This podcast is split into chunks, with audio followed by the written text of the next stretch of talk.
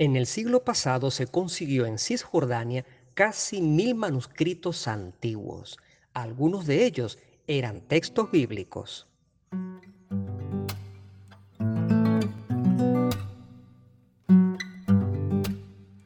Hola, soy Alfredo Fermín, un cura apasionado por los temas bíblicos, y esto es Biblos Podcast, para todos los que quieran recorrer conmigo el maravilloso mundo del libro de los libros. Bienvenidos.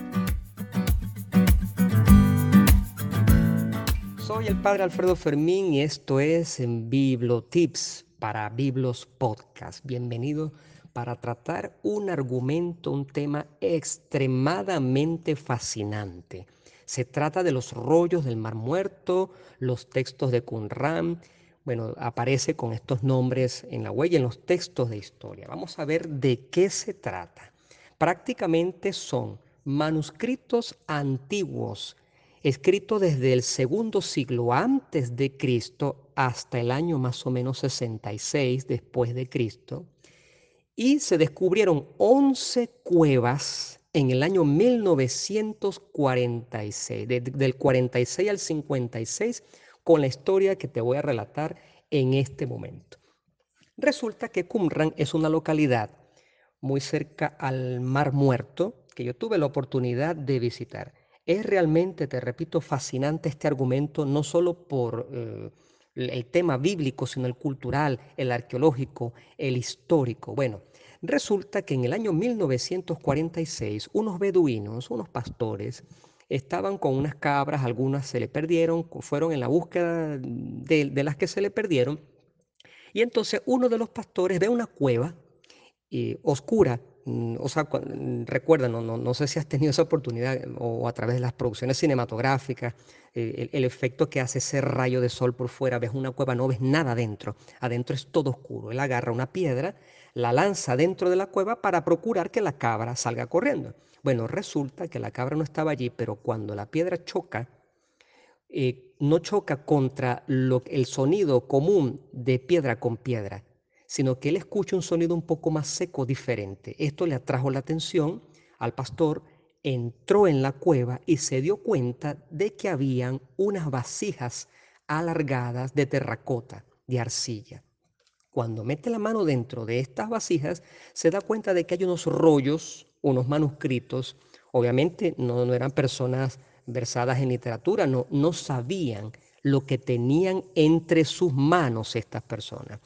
La historia dice que ellos, bueno, vieron que de todas maneras tenía un cierto valor, fueron y lo, vendieron en un anticuariato, a dos específicamente en la ciudad de Belén, de ahí pasa a un monasterio que los compró, en los anticuariatos e, estaba rondando por allí, un monje se da cuenta del, del material y los compra, y de ahí llega a manos de un arqueólogo de la Universidad de Jerusalén, que se da cuenta del tremendo valor histórico y arqueológico que tiene ese material. Entonces, a partir de ese año, para resumirte la historia, 1946, apenas el siglo pasado, hasta 1956, se mueve el mundo arqueológico y comienzan a descubrir nada más y nada menos que 11 cuevas. En esas 11 cuevas estaban vasijas que tenían dentro rollos manuscritos. Fueron descubiertos en total 972 mm, libros diferentes, vamos a llamarlos así, ¿no? Pues con la diferencia de, lo que te dije en el otro Bibliotips, de que los rollos eran considerados como libros, vamos a llamarlos libros solamente por practicidad. Ok, de los 972, unos 200 más o menos eran bíblicos, eran del Antiguo Testamento. Se dan cuenta, después con todos los estudios, que los, rollos escritos allí datan desde el segundo siglo, más o menos desde el año 220 antes de Cristo, hasta el año 66 después de Cristo, en esa faja de tiempo. Aunque como dato curioso, se encuentra el libro del Éxodo. Recuerda que los libros antes eran rollos y cada rollo tenía un libro distinto de la Biblia. Por ejemplo, en un libro nosotros podemos tener los 73 libros de la Biblia. Eh, todos los del Antiguo Testamento y el Nuevo Testamento, y a eso lo llamamos un solo libro que colocamos en nuestras bibliotecas. Pero antes no, un rollo era un libro y tenía solamente uno de, los, eh, de las decenas de libros del Antiguo y Nuevo Testamento, que para nosotros sería hoy el concepto del libro. Entonces, un libro, es decir, un rollo, el del Éxodo, cuando se le aplican los estudios en el laboratorio, se dan cuenta los científicos de que data del 500 antes de Cristo, nada más y nada menos. Este estudio lo hicieron con el famoso carbono 14. Pero también se encontró el rollo completo del profeta Isaías, el cual yo tuve la oportunidad de ver. Fascinante realmente. Es un hallazgo que nos deja perplejos porque se tratan de los manuscritos más antiguos bíblicos conocidos. ¿Esto por qué? Tal vez tengamos la oportunidad de explicarlo más adelante en otros bibliotips. Porque resulta que nuestras traducciones bíblicas vienen de textos completos de finales del primer milenio después de Cristo. Esto lo explicaremos con calma en otra ocasión. En cambio, estos textos son de la época de Jesús, son textos anteriores a los que para nosotros son la base para nuestras traducciones. De hecho, una cosa muy curiosa es que hay importantes diferencias entre algunos de estos manuscritos de Qumran y las copias de finales del primer milenio después de Cristo en las cuales se basan nuestras traducciones. Sin embargo, los textos oficiales y los textos canónicos son estas traducciones que nosotros tenemos hoy en día.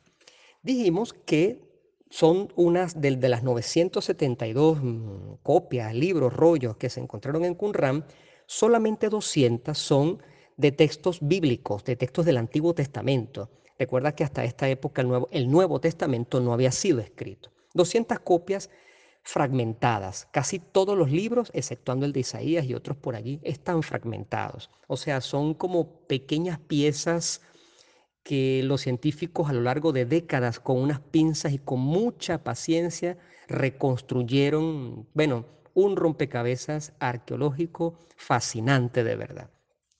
¿Qué más se encontró? Se encontraron textos del Antiguo Testamento, se encontraron textos extrabíblicos, es decir, apócrifos, libros que no pertenecen oficialmente al canon de la Biblia, como los de Enoch, por ejemplo, textos que no pertenecen a, a, lo que los creyentes llaman textos sagrados, palabra de Dios, pero que algunos consideraron textos muy sagrados. Se encontraron calendarios, se encontraron oraciones. Yo recuerdo que leí mm, oraciones de exorcismos, por ejemplo, pero también están normas de la comunidad, las normas de la comunidad. Y esto te lo voy a explicar. Resulta que en la zona de Qumran, según los estudios que se han realizado, el, donde se encontraron estas cuevas y estas vasijas con los rollos adentro, pertenecían todo, e, esto era una biblioteca que pertenecía a una comunidad llamada de Qumran, que era la comunidad de los esenios. Es, solo para que nos entendamos en este momento, una comunidad ciertamente religiosa, compuesta solamente por hombres, por varones, que se apartaban en el desierto para tener una vida solitaria de oración, de contemplación, de trabajo de la tierra, de vida de comunidad. Estos son los famosos esenios. Te digo que hay, hay estudiosos y biblistas que consideran, por ejemplo, que Jesús de Nazaret conoció a gente de esta comunidad por diversas razones que no vamos a explicar en este momento. Otros estudiosos consideran que Juan Bautista perteneció a la comunidad de los esenios antes de realizar los bautismos en el Jordán. ¿Por qué? Porque el bautismo no lo inventó San Juan Bautista. Eso de sumergir a la persona en el río, eh, con toda la teología religiosa que tiene dentro, que dejas tu vida de pecado, te purificas y todo aquello, eh, estos ritos de, de, abluciones así generales, de que sumergen a la persona, pertenecían precisamente a la comunidad de los esenios. Por eso es que algunos dicen que cuando San Juan Bautista se retira en el desierto es para vivir en esta comunidad, aprende la cuestión del bautismo, lo adopta y lo tenemos prácticamente, para hacer corto el cuento, hasta el día de hoy en nuestras religiones cristianas y en, algunas mm, introducciones de, algunas espiritualidades, etc. Este, este evento del bautismo. Eso no es una verdad de fe, no tenemos por qué creer que Juan Bautista pertenecía a la comunidad de los esenios, pero muchos mm, lo tienen como cierto. Dato interesante, en el año 2017, recientemente, se encontró la cueva número 12, pero lamentablemente los frascos, los recipientes, eh, que estaban ahí adentro estaban vacíos. No tenían ni un manuscrito de nada. Encontraron hachas de hierro del año 1950 aproximadamente y por eso los arqueólogos mm, hicieron una suposición bastante lógica, por cierto, y es que esa cueva en el siglo pasado fue objeto de saqueo. Saquearon la cueva y lamentablemente nunca sabremos qué contenían esas vasijas. Bueno, no se puede decir nunca porque quién sabe si algunos de esos manuscritos los llegaremos a conocer en el futuro próximo o lejano. Podemos decir eso. ¿Qué es lo que está allá adentro entonces? Hay una comunidad religiosa que conservó esos textos ¿Por qué se perdieron esos textos? ¿Por, qué no pasaron de mano en mano, de biblioteca en biblioteca? Bueno, recuerda un aspecto de la historia. En el año 70 viene la destrucción del templo de Jerusalén, son perseguidas las religiones en ese tiempo, eh, seguramente se descompuso la comunidad de los esenios, abandonaron la biblioteca de Qumran, la que ellos tenían, la de su comunidad, o no sé si los llegaron a, asesinar como pasó en otros eventos de, esas revueltas judías donde pagaron justos por pecadores y bueno, ese tremendo evento de la destrucción del templo de Jerusalén, eh, evento que, que, ha sido pues dramático en la historia de Israel. Bueno, lo cierto es que dentro de los textos se habla del maestro de justicia. El cristianismo ha identificado a Jesús como el maestro de justicia este concepto de maestro de justicia está en los textos precisamente de las normas de la comunidad que tenían los, esenios. ¿Qué más podemos decir entonces de Qumran? Que es un tremendo hallazgo que no cambia en nada la fe. Algún día hablaremos, por supuesto, de otro hallazgo, de otros manuscritos bíblicos antiguos que no se conocían. No cambia en nada la fe de los cristianos ni de los judíos en la actualidad, pero, por ejemplo, sabemos que todos estos textos son textos que vienen a apoyar una fe, una espiritualidad, una vida social del pasado. Por eso espero, espero que te haya gustado este Bibliotips, eh, realmente fascinante. Son muchas otras cosas que no estamos diciendo por razones de tiempo, pero puedes buscar en la web rollos del Mar Muerto, rollos de Qumran y verás que hay muchas otras cosas interesantes y muy curiosas que puedes aprender de estos textos bíblicos antiguos y no bíblicos que se consiguieron apenas en el siglo pasado. Que la paz sea contigo.